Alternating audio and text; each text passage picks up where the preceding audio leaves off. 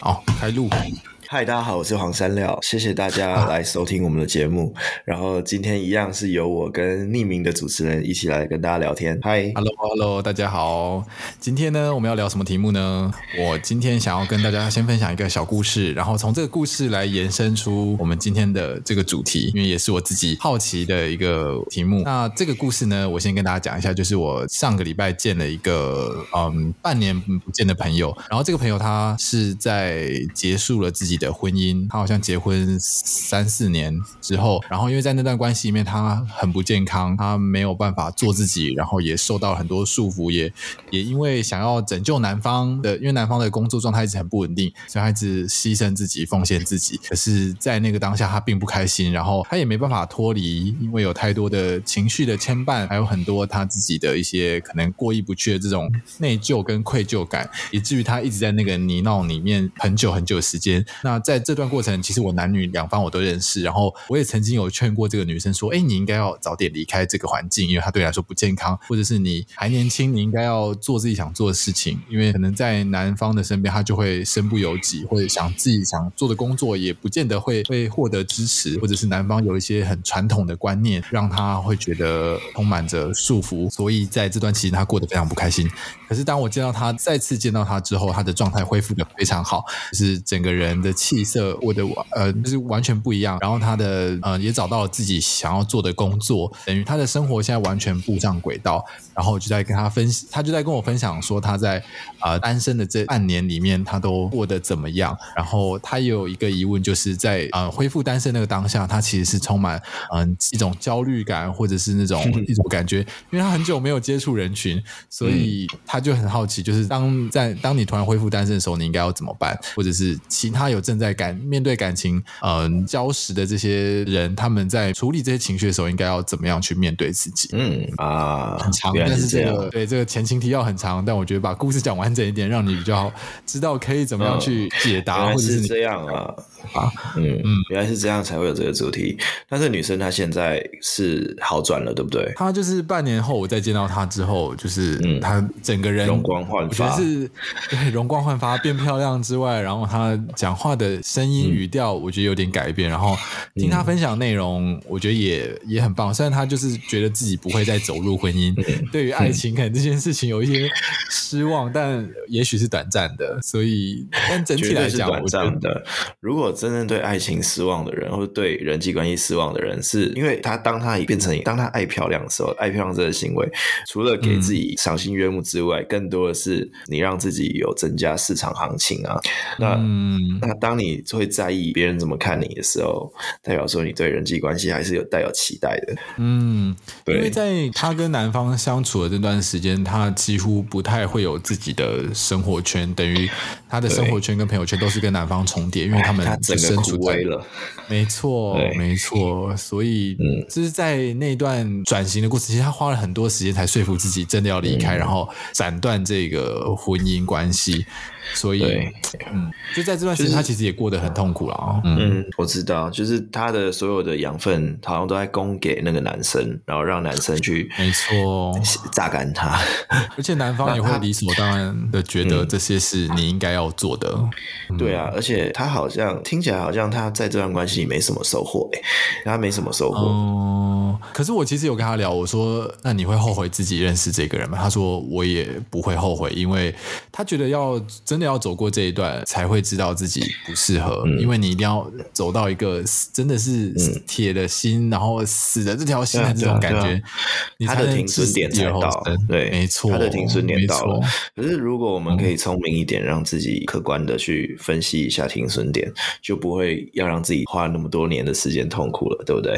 嗯，但我觉得有一个困难的点是在于，因为在那个环境之下，所有的当你没有抽离那个环境。之后，你很难去跳脱这个框架去思考，因为他就被绑在那个地方，然后就住在男方家里，所以理所当然的所有的周边的事情都告诉他，你应该要这样。小朋友圈小，然后每天接触的是婆婆公公，然后是服侍他的另一半，或是小孩，不知道有没有小孩。对，那这样他就被困住了。不管有没有小孩，都会都被困住了。嗯对，因为他的生活绑在一起的话，他没有独立的经济能力啊。没错，他那时候有跟我讲说，他其实很清楚的意识到自己千万不能。能有小孩，因为有小孩的话会让问题变得更复杂。可是其实男方在还没有准备好的情况下，就已经跟他说想要有小孩，就会觉得哎，反正小孩生了再养啊，我们到时候会一起想办法处理。可是 其实这些都是女方自己要去要去面对的，就有一点可怕。啊，不要赔了自己的人生。没错，所以我觉得今天想要跟你聊聊看，就是好，如果今天假设是一个单身的，呃，突然恢复单身的人，他在自己的一些生活上一定会遇到一些困难，或者是他需要一段时间去恢复，会有什么样的建议或者是什么样的想法可以给他们？要先有一些，如果是我的话，会我会建议先有一个心理心理建设吧，比如说你要这样想，就是放弃一个不爱你的人，嗯，或是不珍惜你的人也不可惜，就是你只是再次回到原点了，因为单身不代表说，虽然你的年纪变大了，因为你花了一些时间成本，但是你只是回到单身这个原点啊，你并没有损失啊，你花出去的时间也是有意义的，因为像你刚刚说的，他他经历了这一次失败的经验，那他就更清楚他适合的人人是什么模样，他向往的幸福是什么模样。之前那段关系不是他理想的婚姻关系啊，那他就更清楚说什么是他不要的，什么是他要的。那下一次如果再有爱情进来的时候，他就更提高了自己的过滤的能力。那如果一段关系没有让你的生活变得更好，不会让你变得更漂亮，不会让你变得更乐观、更爱笑，反而你在这段关系里面多数时间在苦恼、担心，就是冒犯对方，然后小心翼翼，或是担心自己在这里的生存，或是担心在这段关系别人的眼光，担心说错话。而引起争执的时候，如果你的不安的时间占据了大多数，嗯、这段关系你就没有理由继续啦。对，嗯，所以那我觉得听起来很像是，嗯、我觉得你的这个心得会很像是已经走过这一段之后才会有，但我觉得在那个当下好像很难去、嗯、去意识到这一件事情，或者是觉察到自己正在处在一个、嗯、呃不舒服或者是让自己不快乐的、嗯、的这段关系里面。那就去看说，嗯、那就去你在这段关系的时候就要不断的去反思说这段感情是不是双向的？就是你不会，嗯、比如说你不会经常花了很多时间在等对方的回应，也不会就是嗯，经常你有需求你表达出来的时候，你的需求被忽略，就是，嗯、或是说你在这段关系的时候，你是不是跟他跟你的另一半对话的时候，总是能够获得能量？他是不是一个会鼓励你、会赞美你、让你会支持你的想法的人？他有没有让这段关系你待在这段关系里面，你到底是越来越增值，还是你是一个贬值的状态？对，嗯嗯嗯，可以，没错，可以想象。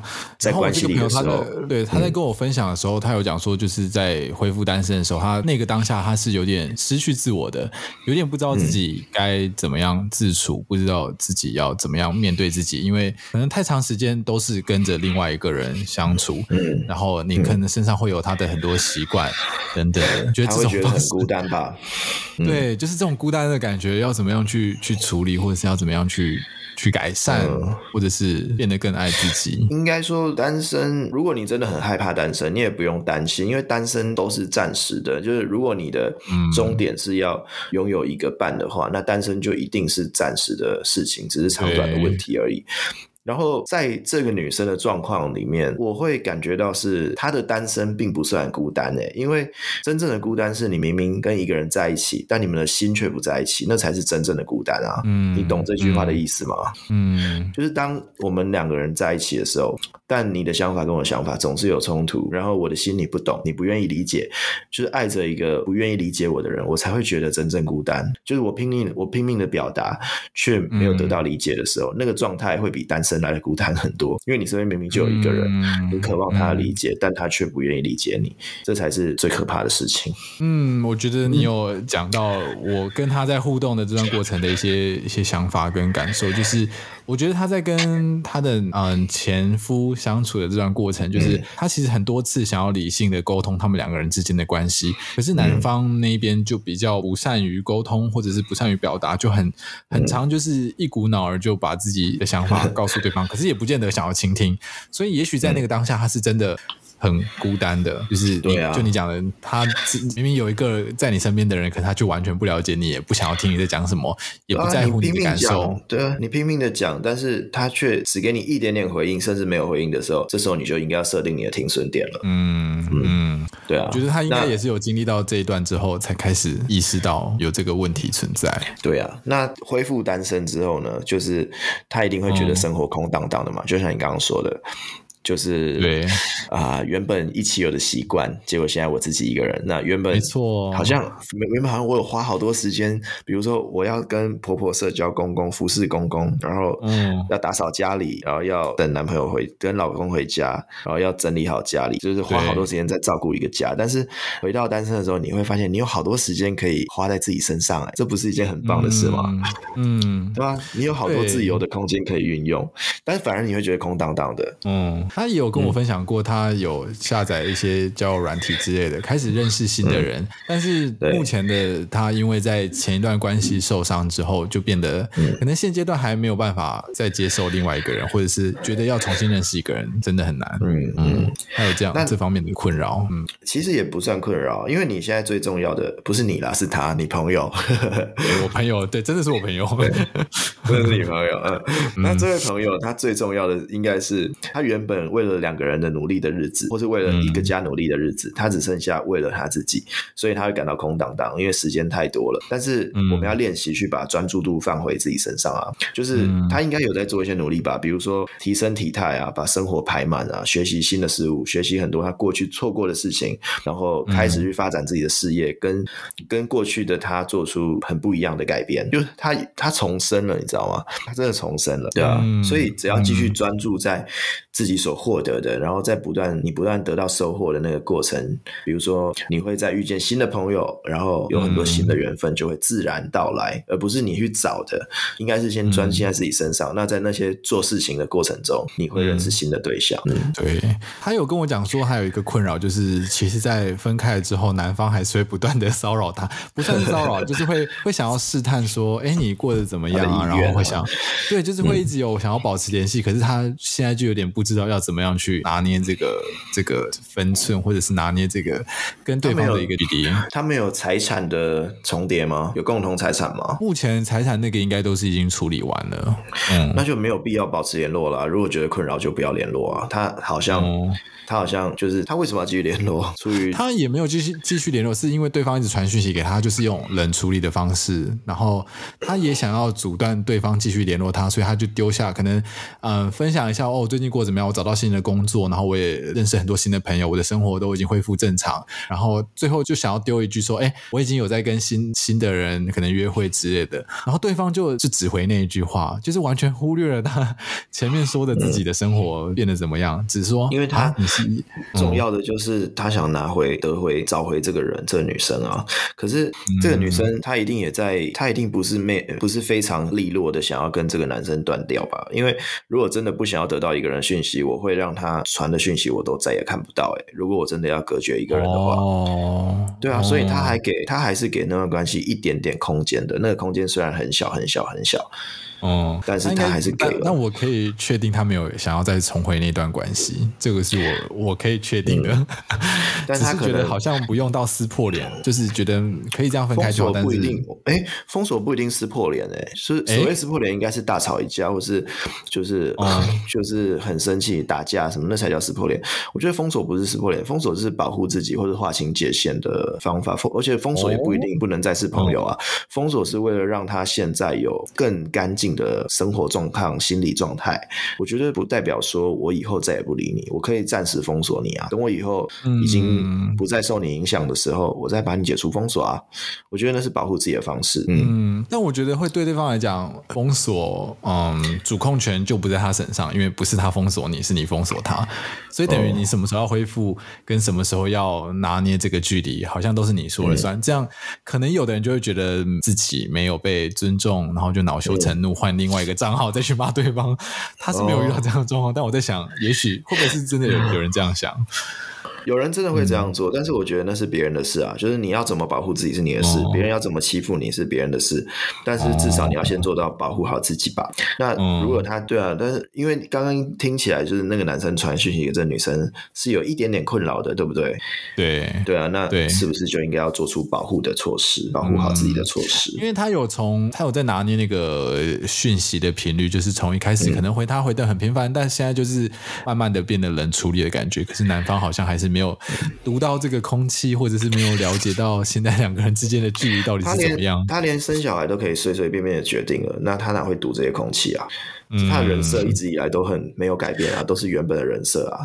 对，没错，很、啊、始终如一。嗯、但对他始终如一，那这个女生应该也很习惯那个男生这样撸了啦，这样无脑撸，这就是无脑撸啊，这是无脑卢，无脑卢，无脑卢就是。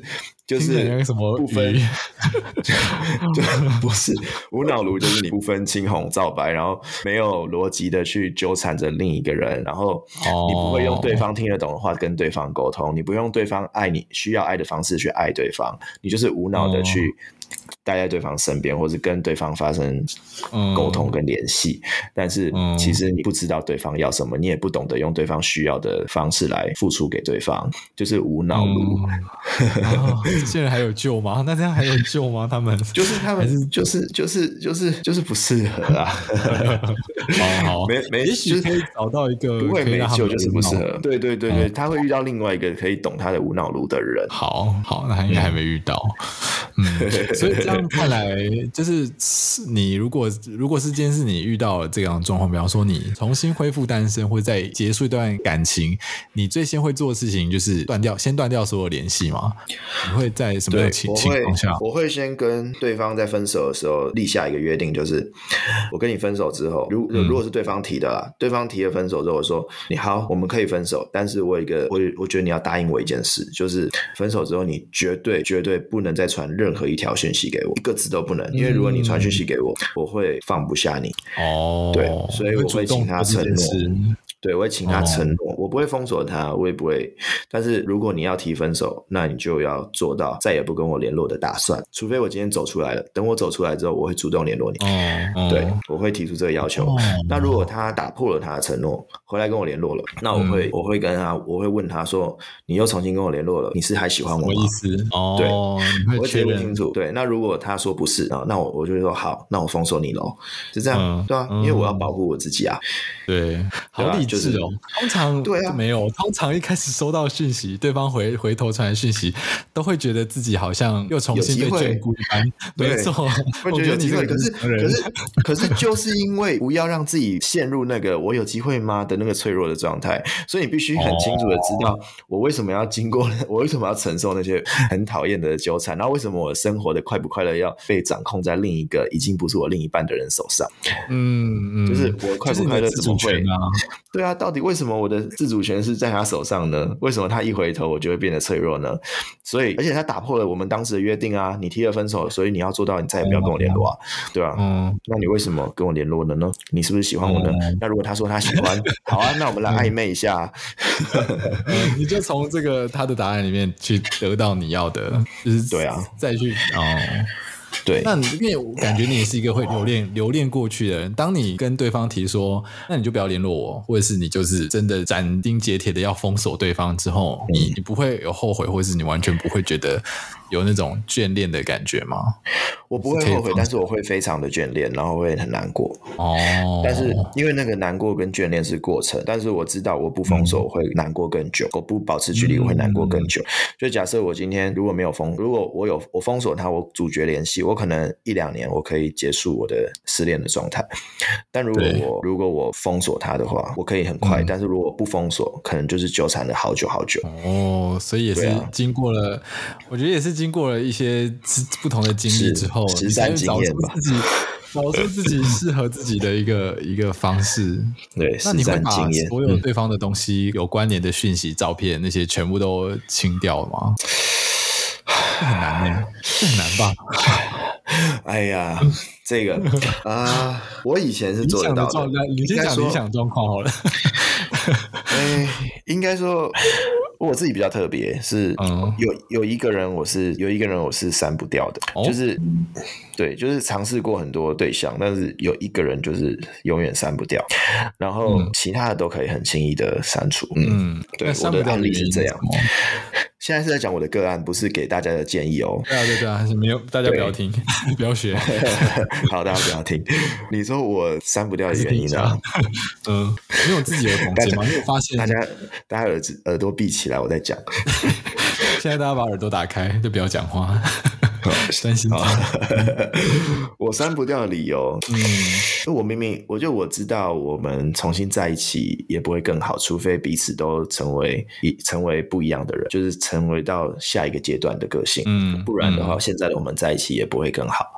那我也不是留着，也不是留着，也不是就是想干嘛，就是舍不得删。因为我自己在我自己珍惜一段感情的时候，我是会把每一次我们碰面的时候的照片分门别类，就是我可能会有好几百个资料夹，每个资料夹就是一个日期，那个日期发生的所有照片都存在那个资料夹里。就是我有自己归类归纳的习惯，就是每一次每一次可能每个礼拜我都会整理一次那个资料夹，那这个资料夹我就没有删。但是我在分手的时候有把那个资料夹就是备份一份完整的给他，就是让他也收藏着，因为我不想要我不想要让这这个回忆只有我拥有，这样我也太可怜了吧，太痛苦了，就是只有我去因为那些回忆而伤而难过伤心。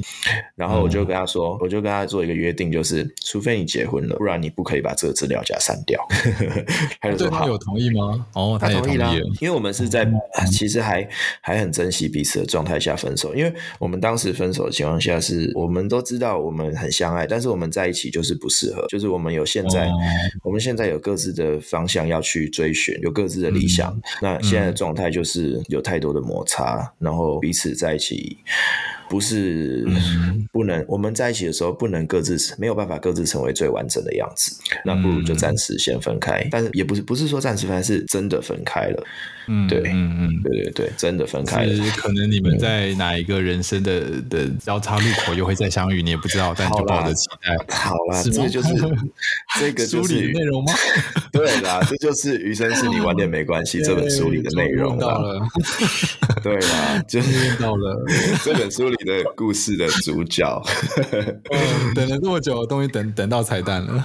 嗯，好的，好的，不错不错。嗯，里面只有写改编自真实故事，但没有说是我的故事。好，没问题，没问题。当然，当然，我觉得让大家真实故事，感觉一下你人性的一面，不然就感觉，嗯，你怎么可能马上就把那个讯息删掉，把对方封锁？我觉得，可是我我只有这唯一一次，我是删不掉他的。总是有例外啊，哎，每个人可能都。会觉得这个就是我的例外，对不对？可是我我真的这三十年来没有没有一个人是我删不掉的，但就是他我删不掉，嗯、奇怪。嗯嗯，对啊，他真的很特别。嗯，希望他的故事还会有续集，然后写成下一本小说。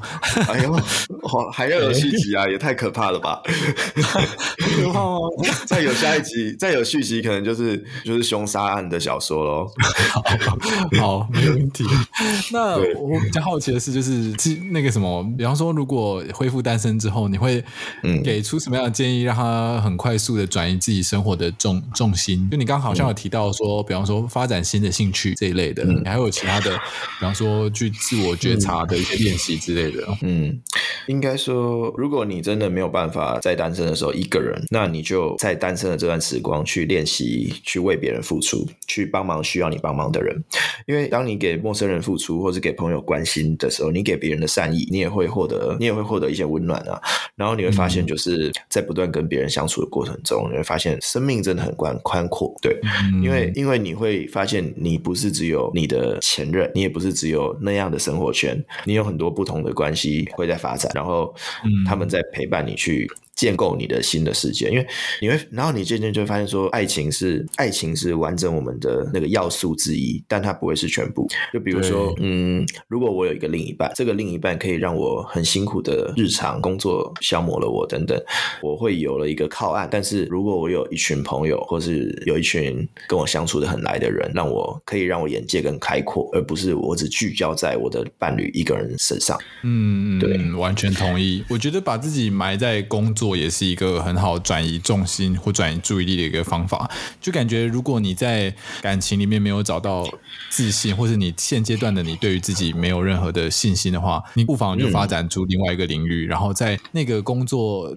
呃投入在那个工作里面，或者在那个领域发光发热之后，找到自信，我觉得自然你的气场就会吸引到也许适合你的人，就不会沉溺在过去的那个呃责备自己的情绪里面。对啊，对啊，就是单身是你最好的。的自我增值期。之前在 IG 的影片里面常常说到，就是你要抓住现在孤独有大把时间的时光，就是你要拼了命去成长，因为只有单身跟失恋的时候，你才有这么多的时间可以去成长。当你再次进入下一段关系的时候，你的时间又被剥夺啦，所以不如就趁现在，我们把眼光拉长，然后你又不会单身一辈子。如果你最后是想要跟别人在一起的，那你真的不会单身一辈子啊！你的你的目的就在那里，你只是在走走往目的的过程。那这个过程，你就是要趁现在你还有机会单身的时候，把握可以单身、可以快速成长的时光，就是在这个快速成长的时光去冲刺一波，这样。嗯，没错，没错，完全同意。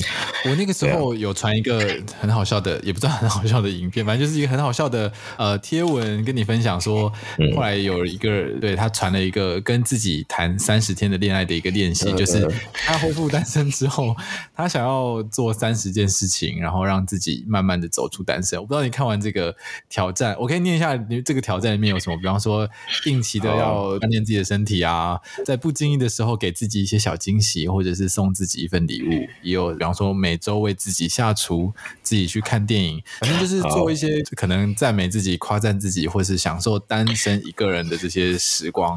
哎，不然这样，哎，你说，你你分享十五个三十天跟自己谈恋爱的挑战，我也分我我说后面三，我说后面十五个，然后你念给读者听。你说我念前面十五个给大家听，对啊，听看看对啊，对啊，我觉得很白痴，尤其是第九个，你自己讲。嗯，好，好，来，首先我要来念前十五个，就是刚刚有提到的，先锻炼自己的身体，再来要送自己一个小惊喜，在偶然的时候，然后每个月要送一份礼物给自己，再来要做自己的摄影师。我在想是自拍吗？就练习自拍。对，然后第五个，第五个是每周为自己下厨，第六个是 带自己去看电影，第七个买新衣服给自己，这感觉好像不用谈恋爱也可以买，嗯，也不一定啊，可能你的你的嗯。眼光或者是你的一些呃审美观被另一半框架，嗯，在另一半活在另外一半的框架下，所以可能需要调整。然后再来还有第八点是假日安排下午茶给自己。第九个跟自己说我爱你，就是觉得很好笑的这个，为什么会觉得很好笑？为什么会觉得很好笑？你不值得被爱吗？对，但是这种话需要说出来吗？哦，就是就对着镜子说“我爱你，我爱你，我爱你”，很蠢哦。那跟第十点蛮像的，就每天称赞，每天称赞自己。嗯，你会做这件事情吗？称赞自己？啊，不要讲出来这种。我不会，我不会耶。那你会鼓励自己吗？但是如果当今天我做了一件很棒的事情的时候，我会说：“哦，黄山料，你真是太棒了。”但是我不会无缘无故在起床的时候规定。定自己每天要称赞自己，而是当事情我真的做到的时候，我会开心的跟自己说自己很棒。哦、嗯，可能这是你已经内化成为你的行为的一部分。可是可能刚失恋的人，哦、有人恢复单身的人，对啊，他需要另外一半的夸奖，就是哎、欸，你今天很漂亮哦。但是他可能就会自我怀疑，觉得哎、欸，我我真的漂亮吗？这种感觉。嗯，所以可能这也呼应到第十一点，就是关心自己的感受，就是关照自己内心。十二、嗯、是享受 me time，就是自己。个人的时间，虽然我觉得上述都很像在享受自己个人时间。十三、嗯、就是吃对身体好一点的健康食物。十四、嗯、不想做的事情就 say no。十五是拥抱自己，虽然我不知道这个拥抱是具体的还是 抽象的。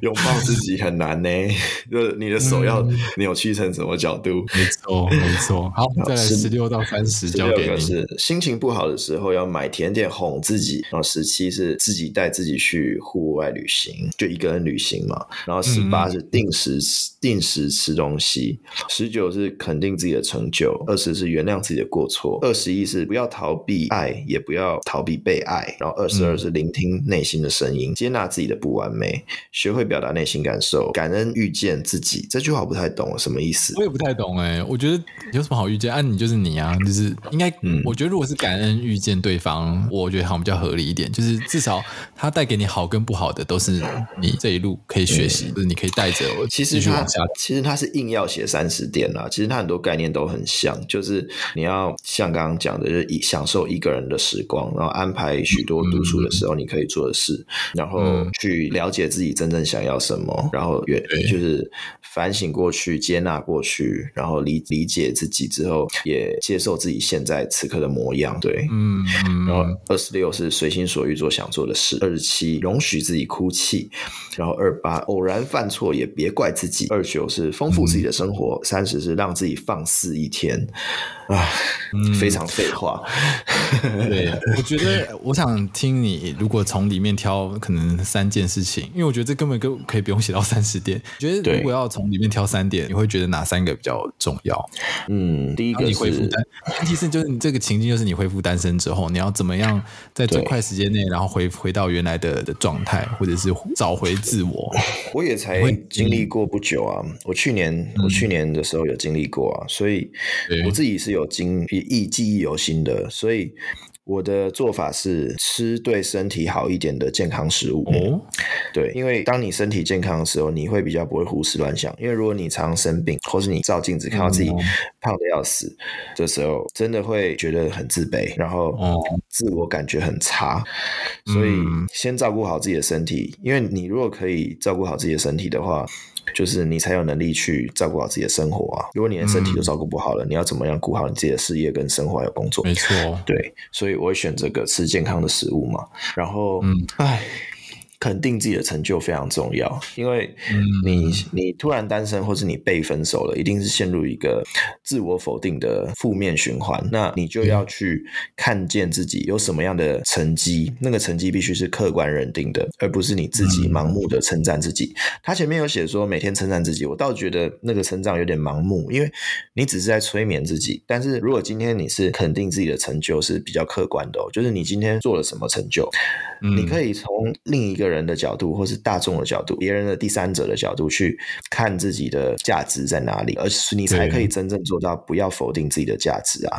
因为你被分手其实是一个被否定的情况嘛，然后你会觉得自己好像哦不值得被爱，然后自己很差劲，我是不是做错了什么？嗯、但不是，嗯、就是你要肯定自己的成就。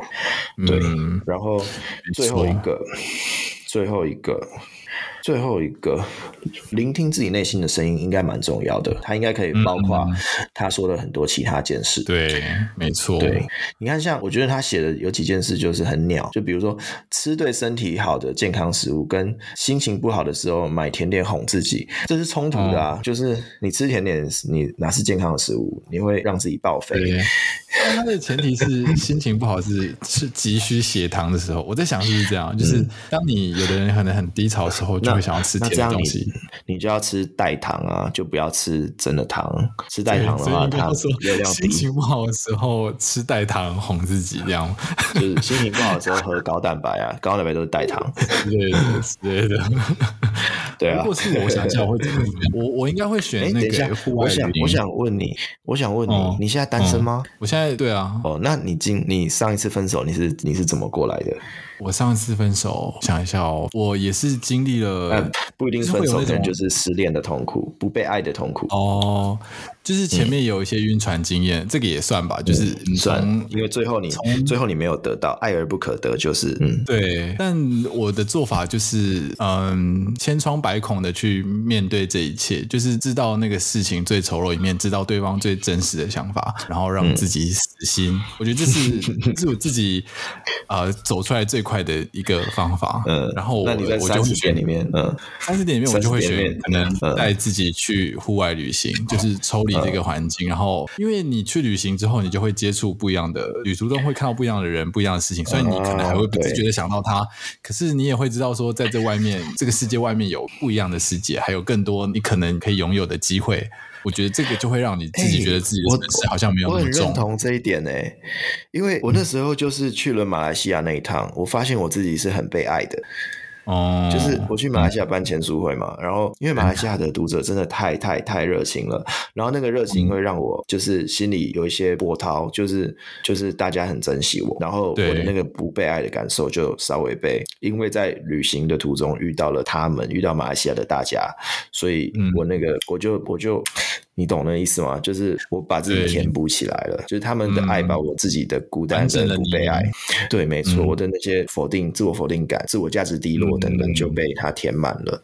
对，顺便谢谢大家。旅旅行啊，也可能你换一个环境也是一种做法。嗯、就像我这个这个朋友，他就是离开跟男生所有有关联的的环境，然后自己回到自己的家乡去工作。嗯、就是这个让我觉得这也是让他可以转换那么快的原因，就是因为当当你身边所有相处的人都已经不一样的时候，你就不会自、嗯、自然就不会让你产生像过去一样那样的想法，因为就是那个磁场会让你这样想。哎，所以你离开之后真的好重要哦。嗯，对。我现在躺着这张床就是以前跟他一起躺的床，所以我才会干，哦、我才会一直想到他吧，哦、我才会每天想到他三次吧。哦、啊，完蛋了，我要搬家。每天 就是早上起床的时候想一次，晚上睡前想一次，午休如果有小躺的话就 又想一次。我绝对要搬家哎，这个我的天啊！嗯，没错，这是你给自己的挑战。嗯、然后再来第二个，我可能会选锻炼自己的身体，但也不见得是锻炼，可能是让自己对于自己的体态、对于自己的外观，就打理自己的外观吧。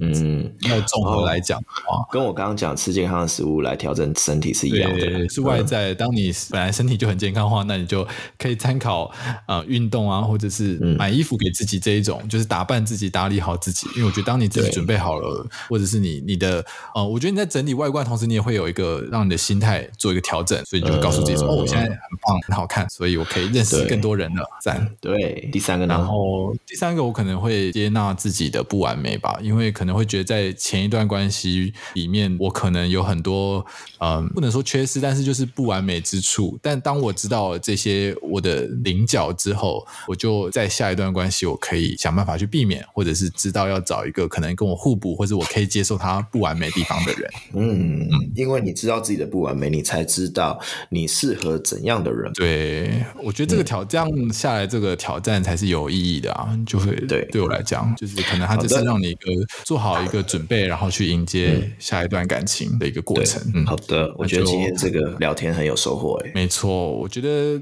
最后总结的话，就可能我想到的会是，比方说，单身是一种生活方式，是一种解决，嗯、但它不会是长久的一个状态。嗯，没错。那我的总结是找到更好的。嗯，你的总结？我的总结是跟刚刚差不多，就是单身是你最好的自我增值期。然后我们一起把眼光拉长，嗯、然后你不会单身一辈子，哦、所以趁现在你还有机会单身的时候，我们一起把握可以成长的时光。然后从听完这个节目开始，就不要再回头了。嗯、我们专注在当下，该搬家的去搬家，该转换环境去转换环境，嗯、该运动去运动。我们一起出发，下一个会更好。赞，对，拜拜。好，谢谢大家，拜拜。